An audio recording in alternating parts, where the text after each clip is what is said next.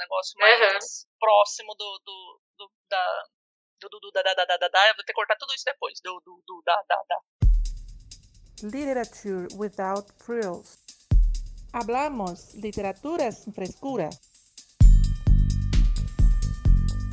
Literatura sem frescura. Literatura e o quê? Sem frescura. Resenhas, opiniões, tretas literárias. Você está ouvindo Literatura sem frescura.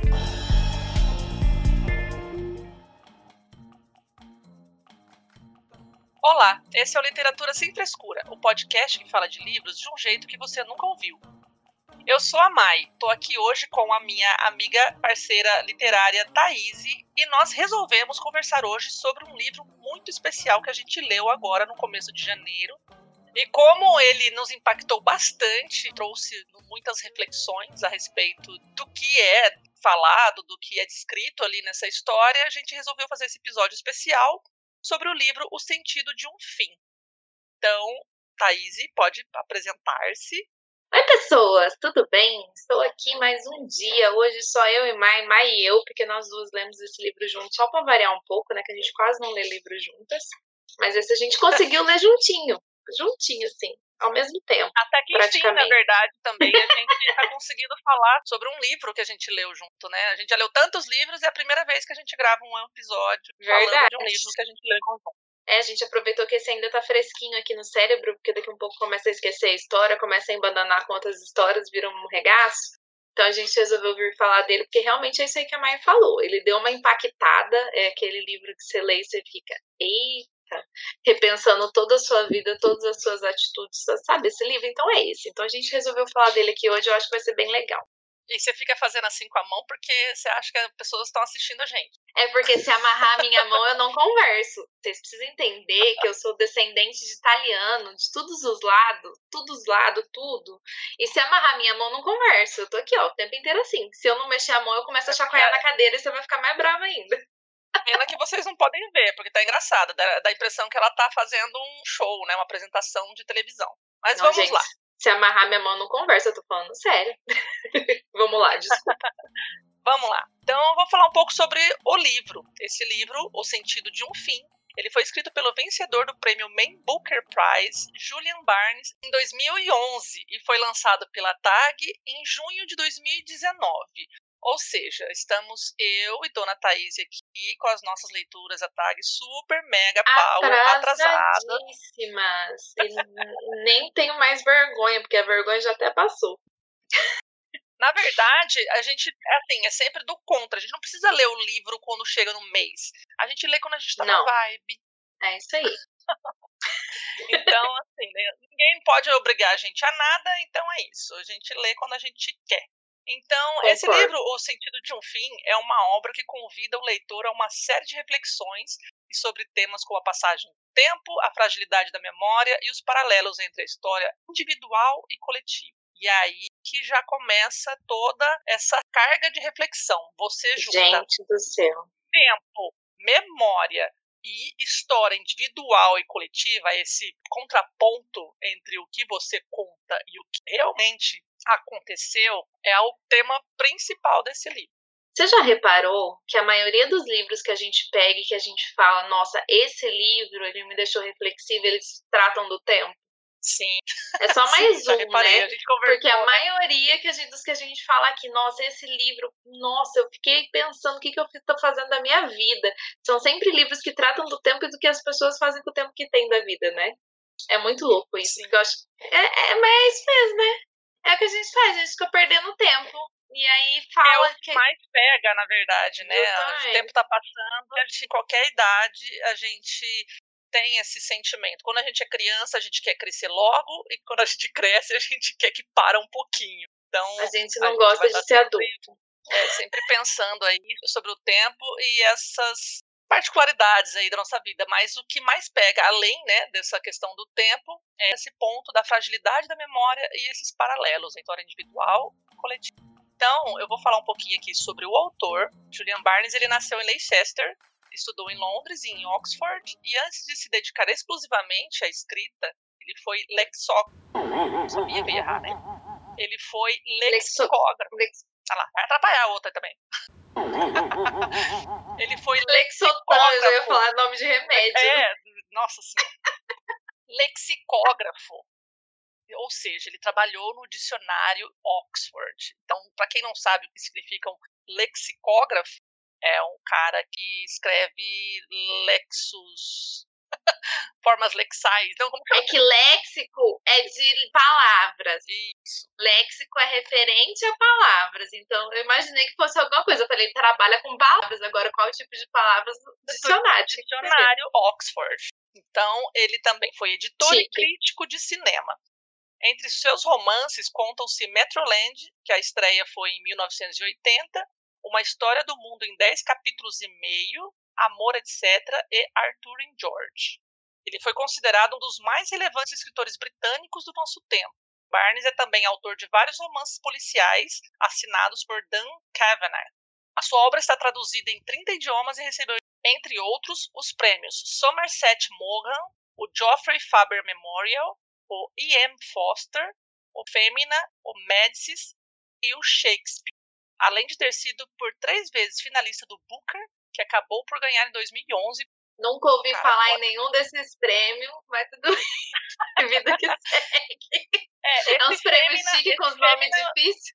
É, esse Femina e o Shakespeare eu tinha ouvido falar, mas esses outros, enfim, deve ter sido uma coisa mais local, assim, Sim. da Europa, que nem a gente tem o Jabuti aqui. E aí o cara tem uma bagagem muito interessante. Ele não escreveu muitos livros, mas pelo que se vê, ele tem alguma certa já importância aí no- atualmente no ramo da literatura. Eu gostei de saber que Então, ele tem é- romances policiais. Quero ver esses romances policial aqui. Será que tem traduzido? Duvido muito. Então, a, a Thaís vai contar também um pouco da sinopse, o que, que trata esse livro, e aí a gente dá uma conversada a respeito. Escrito com a precisão e habilidade que são a marca de Julian Barnes, um dos mais importantes escritores da atualidade, o livro aborda de forma brilhante a sensação de instabilidade cronológica numa elaborada reflexão sobre o envelhecimento, a memória e o remorso. O que você acaba lembrando nem sempre é a mesma coisa que viu. A frase, dita por Tony Webster, protagonista e narrador de Sentido de um Fim, resume bem a ideia central da trama criada por Julian Barnes. Ao reavaliar seu passado, o personagem descobre que há contas a acertar, sentimentos que não foram esquecidos e fatores surpreendentes que ameaçam a tranquilidade de sua vida de aposentado. Na juventude, Tony, Alex e Colin eram os melhores amigos na escola. Com a chegada de Adrian Finn, um rapaz tímido, um pouco mais sério e extremamente inteligente, o trio inseparável se torna um quarteto, que jura manter para sempre o laço que os une. Com fome de livros e de sexo, os rapazes acreditavam que suas vidas ainda estavam por começar, sem se darem conta de que tudo já era para valer. Eita! Assim, eu acho que essa sinopse ela já retrata bastante coisa ali do que mais ou menos acontece na primeira parte do livro. Então, as crianças, as crianças, os jovens ali se conhecem e tem ali uma relação de amizade, de críticas até ah, meio aquela coisa filhinho de papai, né? Eles têm aquelas, um pouco daquelas visões de ah, Eles se acham os pseudo-intelectuais. Não, eles se acham intelectuais, Isso. mas são aqueles pseudo-intelectuais que acham que tá falando umas coisas muito. Sabe quando você é adolescente e você acha que você sabe de tudo? É esses moleque aí. Eles achavam que fazem você sabia de tudo. torto e direito É. sobre as coisas e acham que Contando o dedo pra todo mundo, assim. Ah, porque você. Ah, porque aquilo. Ai, porque eu sou filósofo.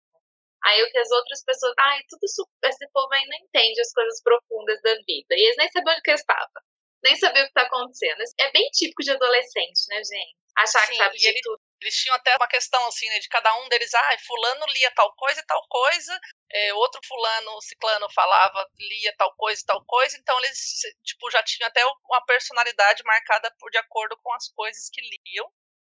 E aí é onde que entra esse novo colega de escola, né, que se torna amigo deles, o Adrian Finn, ele é extremamente inteligente e começou a botar uns freios nesses pensamentos deles ali, e começa a ter uma relação de amizade um pouquinho mais concreta, talvez. O menino nas aulas ele questiona umas coisas super interessantes que fazem até o próprio Tony, que é o protagonista, que está contando essa história através da lembrança dele, que faz ele também questionar algumas coisas e reavaliar isso. Quando na segunda parte é onde ele já está mais velho, aposentado, ele conta rapidamente ali ó, a evolução da vida dele. Ele se casou, teve uma filha, está divorciado e ainda é muito amigo da, da esposa, uhum. da ex-esposa, no caso. Então, assim, ele começa a se lembrar dessas histórias, essas partes que ele viveu na época da adolescência com esses três amigos. Sim, é isso aí.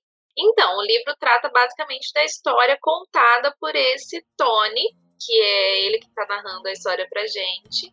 E ele contando primeiro sobre essa parte dele, como quando adolescente, quando ele conheceu os amigos dele, contando sobre esse Adrian, que era aparentemente um cara meio taciturno, meio quieto, mas super inteligente. ele dá umas filosofadas, igual a mãe falou, ele dá umas filosofadas brutas. Tá lá nas aulas, ele dá umas contestadas pro professor que você fica, nossa, gente, eu nessa idade eu tava, sei lá, pensando que desenho que eu ia chegar em casa e assistir.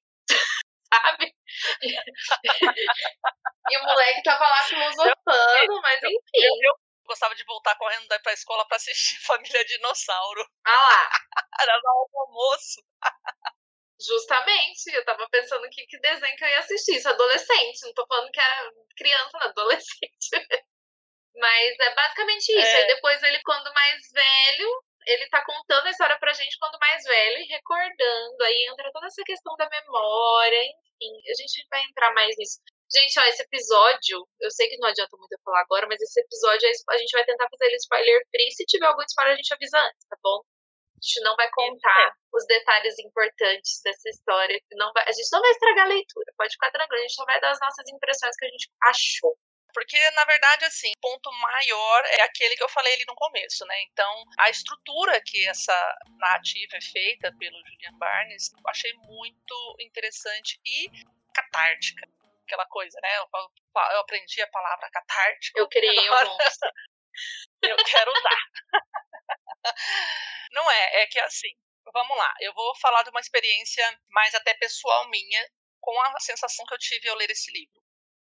Por se tratar de um senhor rememorando coisas do passado, eu me peguei também, às vezes, pensando em situações em que eu lembro do meu passado.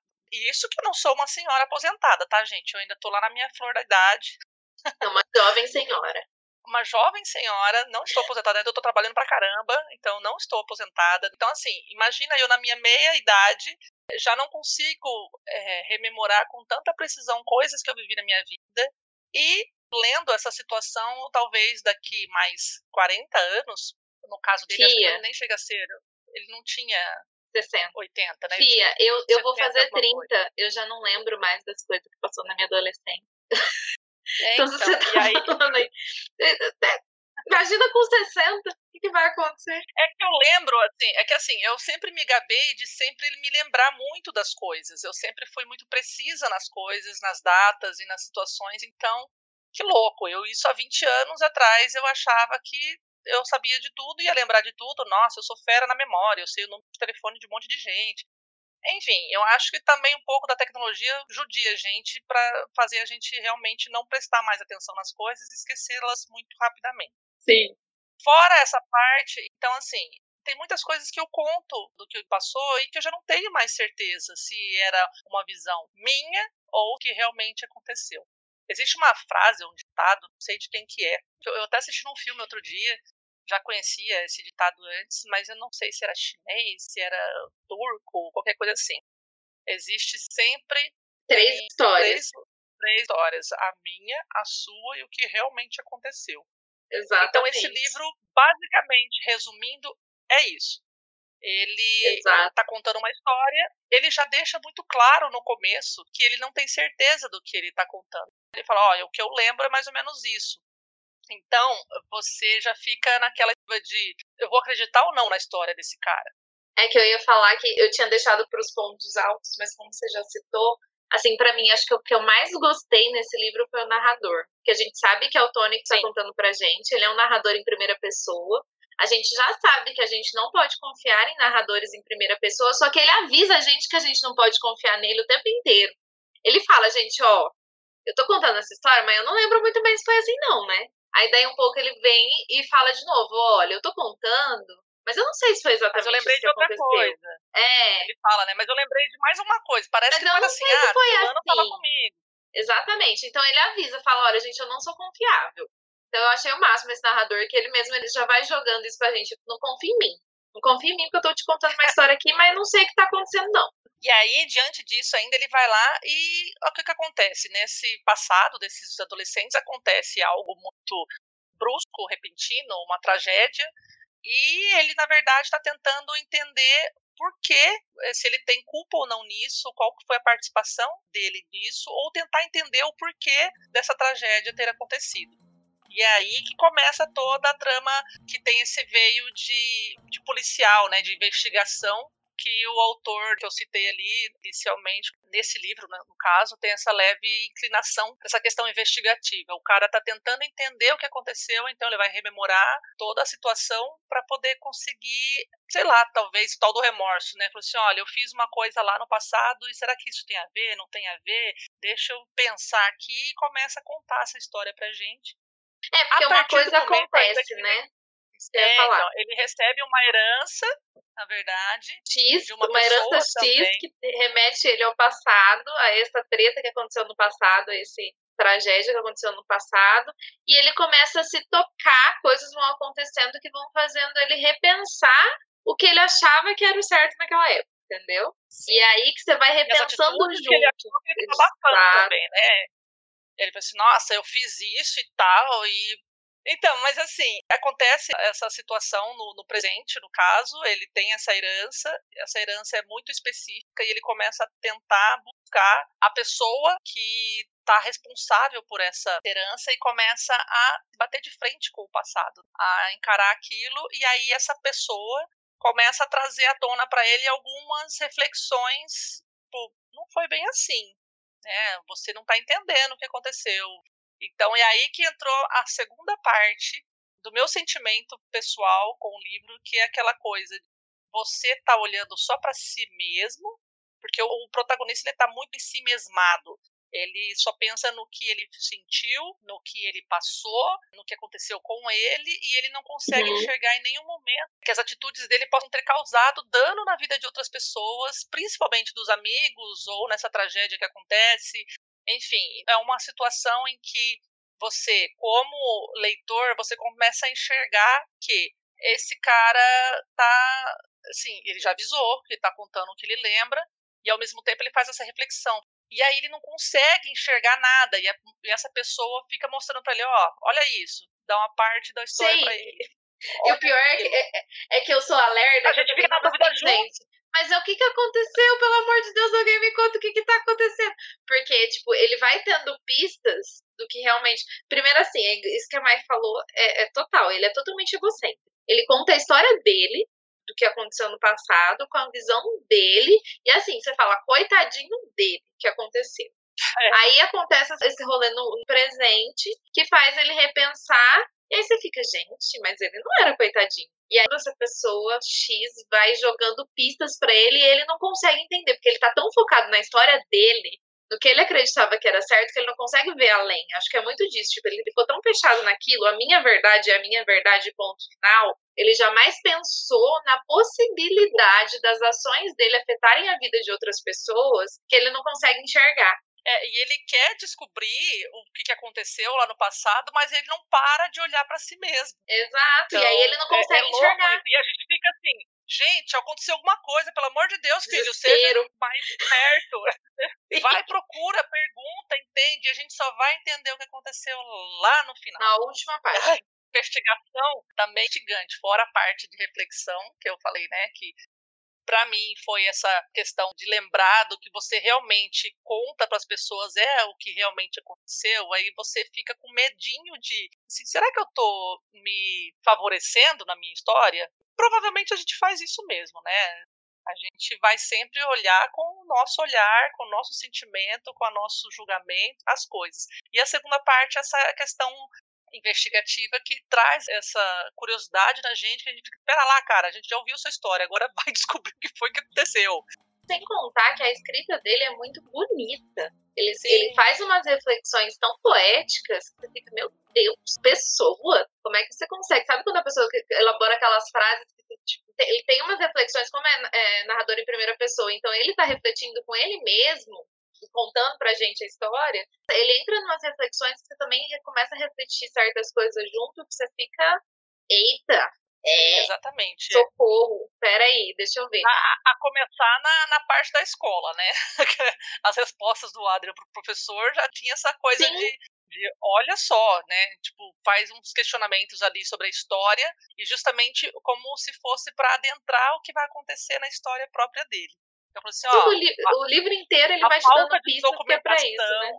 A falta de documentação e a falta de testemunhas, às vezes, pode enganar, só que essa questão histórica ela tem sempre um modo de ser investigada. Então... Gente, pessoa formada em letras baixou aqui agora. Quando a gente vai fazer teoria da comunicação, que a gente vai entender a questão de qualquer coisa que você vai escrever na vida, não existe discurso imparcial. Então, nada na história, mesmo textos históricos, por exemplo, eles são imparciais. Ele vai ter a parcialidade da pessoa que escreveu. A gente tem a questão, se a gente for puxar na história, tem umas coisas muito loucas. A história do Brasil mesmo. Foi o Pedro Alves Cabral que, que descobriu o Brasil? não sei. Você não sabe desse rolê que não foi ele? Não. Já tinha sido. Des... Nossa, não, é porque ele já tinha. O Brasil já tinha sido descoberto. E aí fizeram toda uma firula para parecer que foi ele que descobriu e escreveram nos textos históricos que foi ele que descobriu e não foi. Então, assim, a história é totalmente manipulável. Ele estava certinho nas reflexões dele. E outra, mesmo que tenha documentação, e se essa documentação você vai saber quem escreveu? Então é Sim. é muito difícil, é muito difícil você ter uma história imparcial. Não existe, nem, nem texto jornalístico. Você vai escrever uma notícia, você escreve do teu ponto de vista, não adianta. Sempre tem um dedinho de imparcialidade ali, nem que seja a mínima possível, mas tem. Aí quando é, você vai falar da sua própria história, então, aí lascou. É, é difícil a pessoa chegar e falar, nossa, ó, eu fiz tal coisa e eu tava errado. Pode até falar, mas mesmo assim ela vai amenizar alguma coisa ali na situação. Ah, se a gente mas... sempre puxa a sardinha pro nosso próprio lado, né? Mas assim, diferente da Mai, eu não achei esse texto, para mim, muito catártico. O que seria catártico? Eu ensinei a Mai. é, ele era um termo que foi usado na época das dramaturgias antigas, sabe? Grécia Antiga da Vida veio dessa época. E escrevia um texto que você conseguia tanto se colocar no lugar do personagem que você sentia aquilo que ele estava sentindo. Ou já tinha passado pela mesma experiência. Já, né, você consegue sentir. Do jeito que eles fazem, você consegue sentir aquilo que está sendo escrito, ou que está sendo, no caso, como era a dramaturgia, que está sendo encenado, que você consegue, tipo, se exorcizar sabe? Com aquela se história. No lugar da, do, você se da é, Isso é só se colocar no lugar, é só empatia. Mas catarse, ela servia para você exorcizar os seus próprios demônios, suas próprias coisas. Tipo, você se coloca no lugar e você fala, puta que pariu, eu tinha isso, e tipo, sai. Sabe? Você consegue exorcizar os seus próprios demônios aí. Não foi tão assim para mim. Só que ele foi bem reflexivo nessa questão justamente da questão da história. Da história que todo o livro ele se baseia nessa questão de que será que o meu ponto de vista era o certo? Eu já sou uma pessoa que, lógico que não fui sempre assim. Mas aconteceram algumas coisas na minha vida que me fizeram começar a ser assim, a pensar, tipo, nas minhas próprias atitudes de tá, aquilo aconteceu, mas será que eu não tive culpa também? Então eu sou uma pessoa Sim, que eu tenho muito essa eu reflexão. Acho que é a maturidade comigo. que chama, né? É, também. Assim, você tem que tomar um. Mas tem gente que tem 60 anos, igual o nosso personagem lá, e não consegue fazer. Não é, aprendeu. Gente, aos poucos a gente começa a pesar as nossas responsabilidades, né? As Sem coisas dúvida. que a gente criou ou não, ou que a gente cultivou ou não pode continuar aí. Mas é, é bem... e você começa. Eu lembro que eu, eu fiz um paralelo muito louco, mas que não é tão louco assim, com aquela série, que também é livro, que é o 30 Reasons Why. Os 13 porquês? 13. A mais... 13. Mas vai me corrigir. 13. 13 Reasons Why, que é dos 13 porquês. Justamente porque eu me senti da mesma forma que eu me senti nesse livro, que é tipo repensando o meu passado e as atitudes que eu tive, Sim. falando: será que eu não fui uma filha da puta em algum momento da minha vida? Sabe quando você começa Sim. a pensar, eu, eu, me peguei muito assim, gente, será que eu não fiz? Sabe aquela história lá que eu achava que eu era coitadinha? Será que eu fui tão coitadinha assim? Sim, qual é o peso é, da sua responsabilidade então, na, na E a minha responsabilidade? Sabe, aquelas histórias que você se coloca, principalmente quando você é adolescente, quando você é jovem, inconsequente, que você acha que você é o dono da razão. Ai, gente, eu tô falando igual uma velha. Eu acho que eu realmente tô virando uma velha. Não, e deixa eu só falar, é aqui, e aí o Adrian, na verdade, ele faz um questionamento em algum momento aqui do livro, justamente sobre isso, que é o tal do peso da responsabilidade e as consequências disso, e ele chama de acumulação. Então, que existe a acumulação, existe responsabilidade, e além de tudo isso, existe inquietude, existe grande inquietude.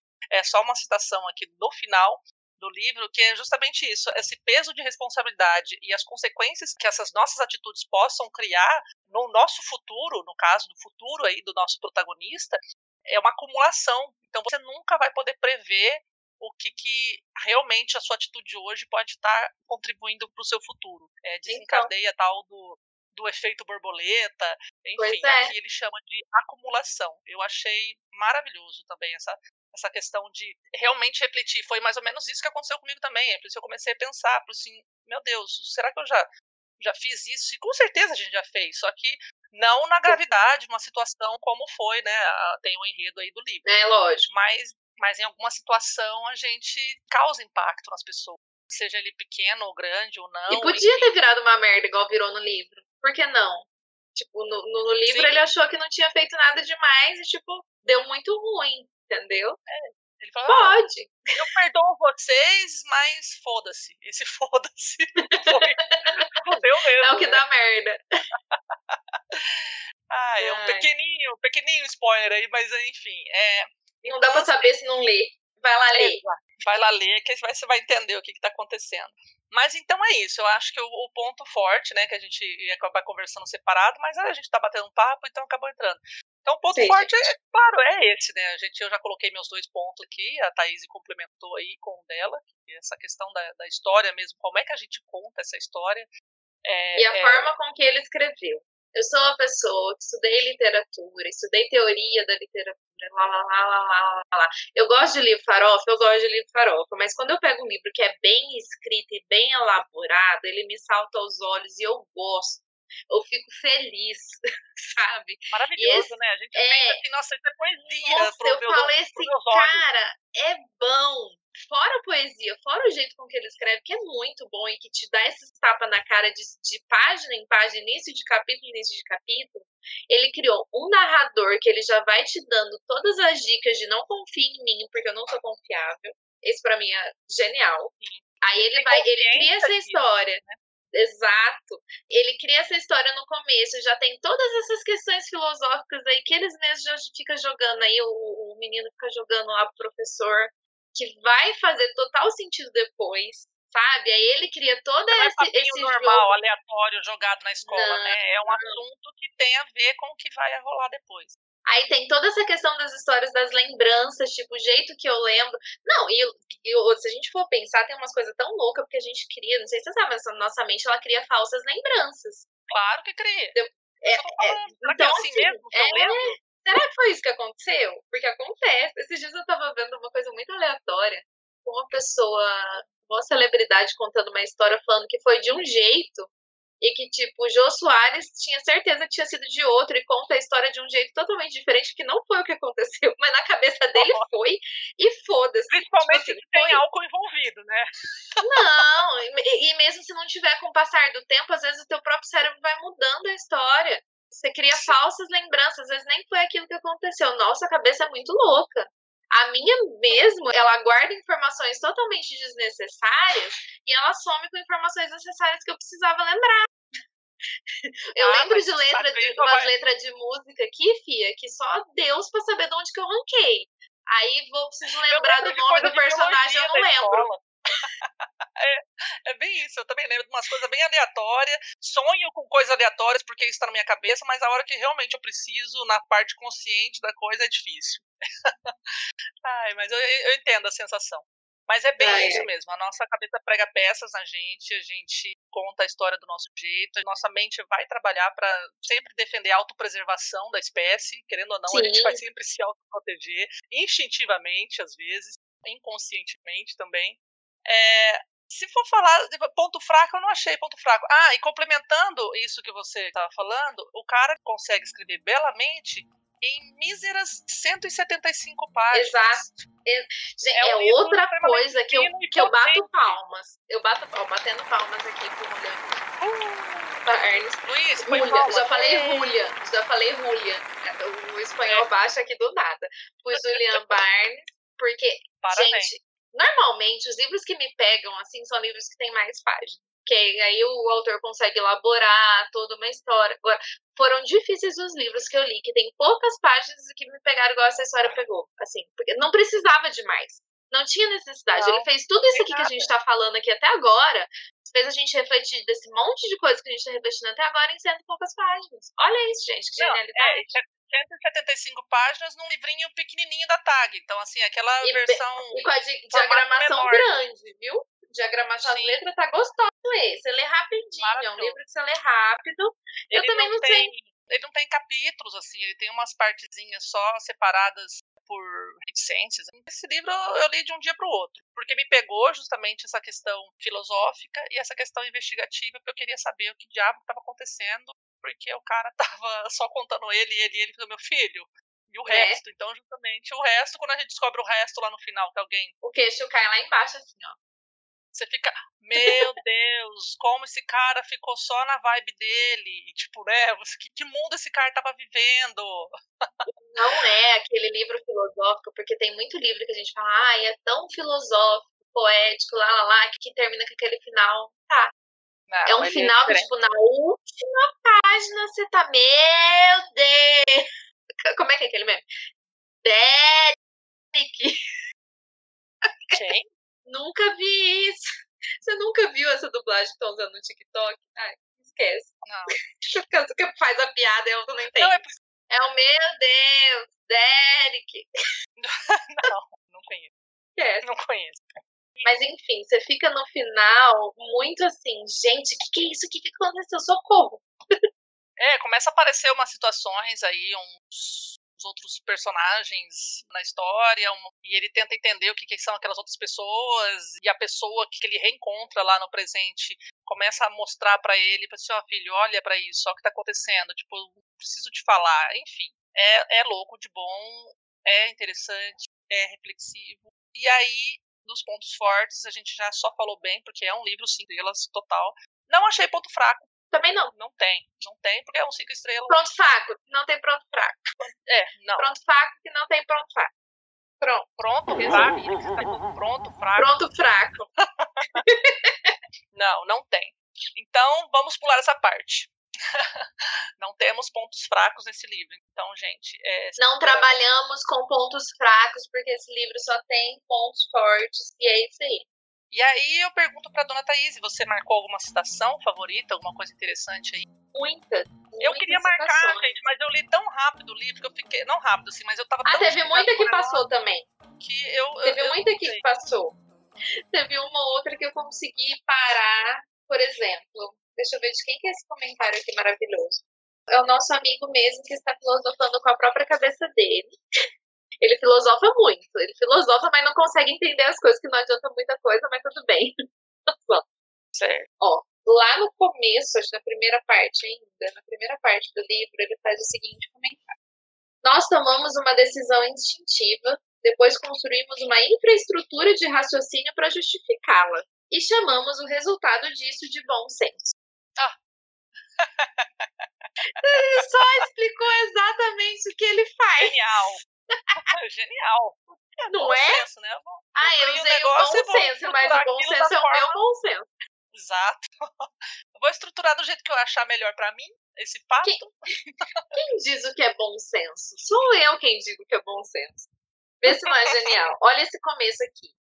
Ele vai começando assim, ele é separado em partezinhas, assim, curtas, e sempre ele começa, quando ele tá com ele, com as cabraminholas dele, ele começa com uma filosofia. Isso aqui é ótimo. ó. Nós vivemos com suposições fáceis, não é? Por exemplo, que a memória é igual a eventos mais tempo. Mas é tudo muito mais complicado do que isso. Quem foi que disse que a memória é o que nós achamos que tínhamos esquecido? E devia ser óbvio para nós que o tempo não age como um fixador, e sim como um solvente. Mas não é conveniente, não é útil acreditar nisso. não nos ajuda a tocar nossas vidas, então nós simplesmente ignoramos. Exatamente. Tá aí. Mais uma É. vez, ele filosofando sobre a questão das nossas memórias, que era o que a gente estava falando exatamente agora. As nossas Sim, memórias, com o tempo, elas vão se dissolvendo. Sim, dessas deixas de que ninguém é perfeito, né? A gente tem imperfeições nos nossos atos, nas nossas memórias, nas nossas nossas vidas, né? E admitir isso é, é difícil às vezes. E ele tá aí fazendo essa reflexão depois de tudo que já aconteceu, Sim. de todas as consequências, mas ainda assim é uma reflexão válida. Então, Tem mais uma aqui, só mais uma, a última, sobre o tempo também. Só faz essas reflexões. Para mim, são as melhores do livro. Quantas vezes nós contamos a história da nossa vida? Quantas vezes nós ajustamos, embelezamos, editamos espertamente? E quanto mais longa a vida, menos são os que ainda estão por perto para nos contradizer, para nos lembrar que nossa vida não é a nossa vida, mas apenas a história que nós contamos a respeito da nossa vida. Contamos para os outros, mas principalmente para nós mesmos. tá aí. Aí, essa Esse é o resumo do livro. é de esse é o que arrepiar. Porque assim, você não tá, é você tá contando faz. pros outros, mas você tá se enganando a si mesmo que você teve uma vida boa, que as enganando coisas si aconteceram se enganando a si mesmo. Isso porque se não Tá falei se auto-enganando a si mesmo, aí ia ser melhor. Você tá se auto-enganando a si mesmo de que a sua vida foi daqui, de um jeito e na verdade a sua vida foi de outro. Gente, é Exato. sério. E aí tá aí a falta de testemunhas justamente próximas para te contradizer em situações. Por exemplo, você.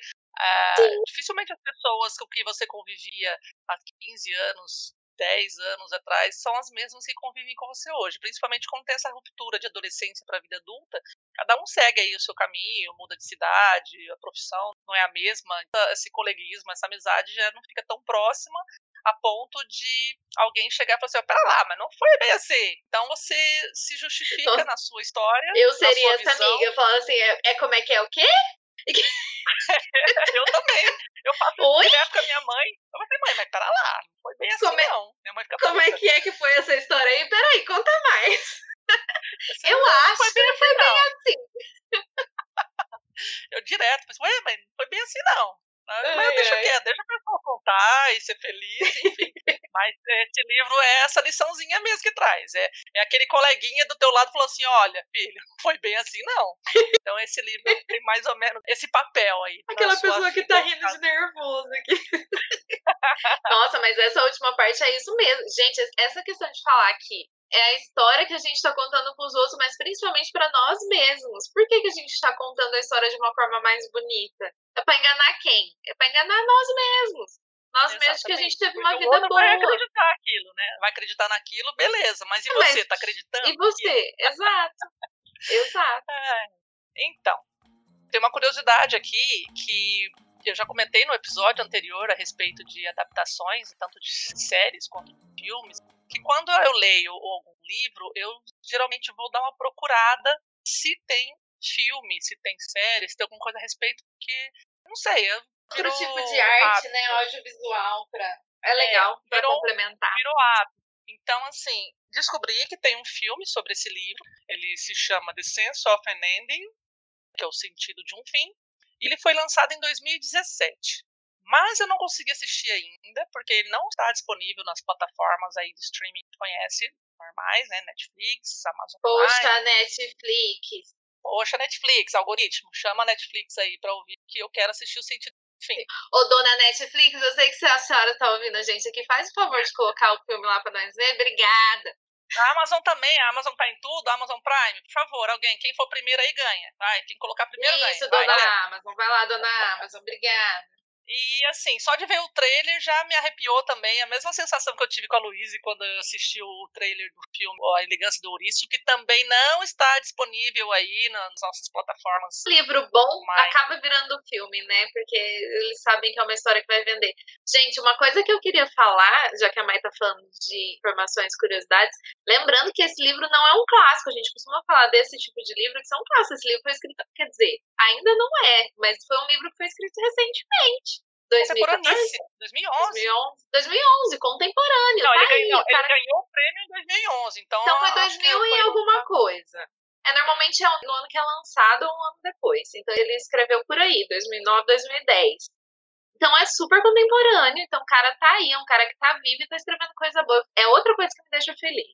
Eu descobri que eu tenho a queda maior pelos contemporâneos do que pelos clássicos. Apesar de gostar muito dos clássicos, os contemporâneos, eles. É diferente. O Não, jeito que mas eles tocam a toca a gente nossa é diferente. É, Lógico. traz essa- essas reflexões mais próximas da nossa realidade. Então, os contemporâneos bons, né, nesse sentido aí, premiados e tudo mais, vale muitíssimo a pena conhecer. Foi Tem um muita coisa presente boa, né? maravilhoso da Tem muita TAG. coisa boa sendo escrita. Muita coisa boa. Então, e na época que ele foi lançado, na verdade, ele foi lançado um mês antes de eu assinar. Eu fiquei Uhum. louca atrás disso. Eu vi que todo mundo leu e tinha gostado e tudo mais. E aí eu fiquei louca, consegui ele numa troca no Scooby, graças a Deus, porque é Deus um abençoe o Scooby. Deus abençoe mesmo as pessoas que colocam tag no Scooby, né? Né? E aí, isso aí é um- talvez um tema para um outro episódio aí. Por que as é. pessoas compram tag e colocam no Scooby pra trocar? Por que, que as Mas pessoas pagam 70 reais no livro da TAG e trocam por dois créditos? os dois créditos no Scooby. Isso aí é. Como chama aquele. Quem são essas pessoas? Onde Exato. moram? Como vivem? Por que pagam 70 reais num livro para trocar por dois créditos? Veja nessa Que valem sexta-feira. 30 no- reais. Agora, né? Porque antes era menos. Sexta-feira, no Globo Repórter. Globo Repórter, eu tava tentando lembrar da porcaria Ah. Luiz, procura lá a vinheta do Globo Repórter sexta-feira, no Globo Repórter.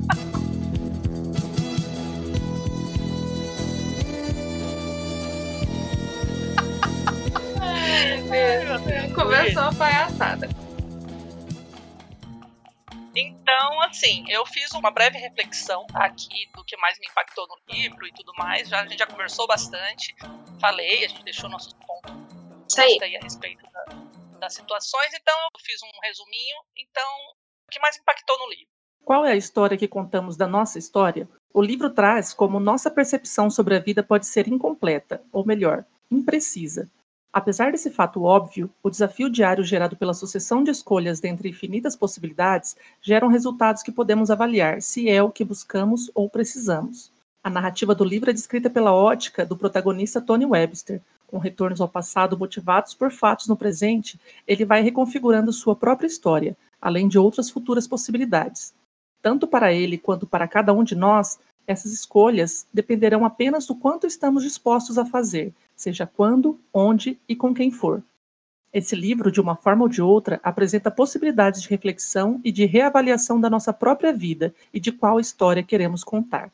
Então, acho que tudo que a gente conversou aí hoje a respeito desse livro, sobre os pontos que essa narrativa aborda, esse protagonista, o que ele nos ensina, o que ele nos traz, é mais ou menos isso que eu consegui condensar aí com minhas palavras.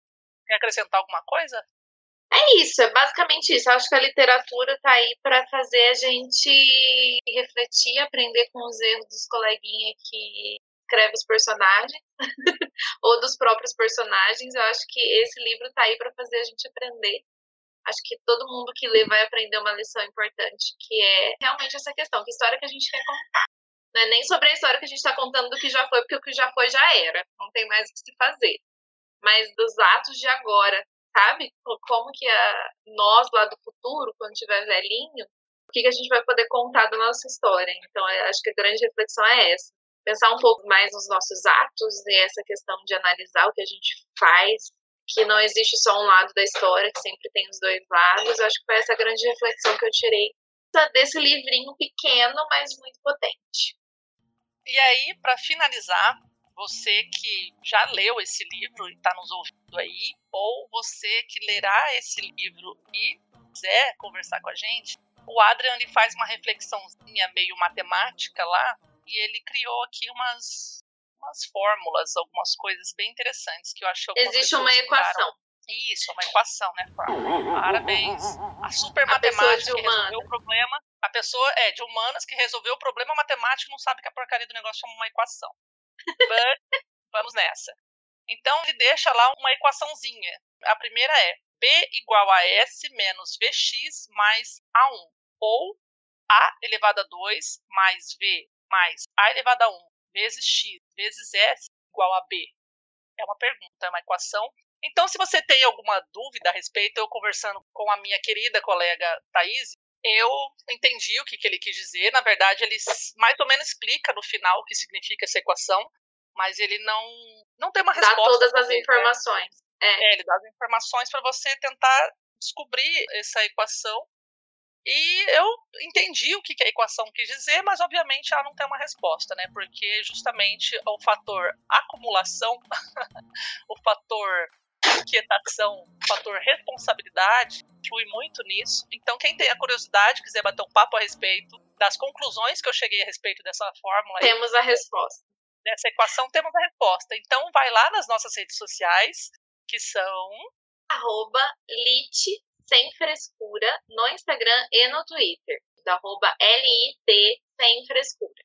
Então é isso. Deixe lá seus comentários, você que já leu, ou se você pretende ler, se pretende ler, pega mesmo correndo. Esse livro ele é super fininho, rápido e maravilhoso, que vai trazer uma mudança, sei lá, talvez, vou dizer drástica, mas uma boa mudança aí no teu... Boa reflexão.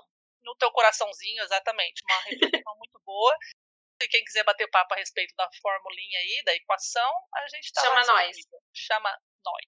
Chama nós. Nos chame.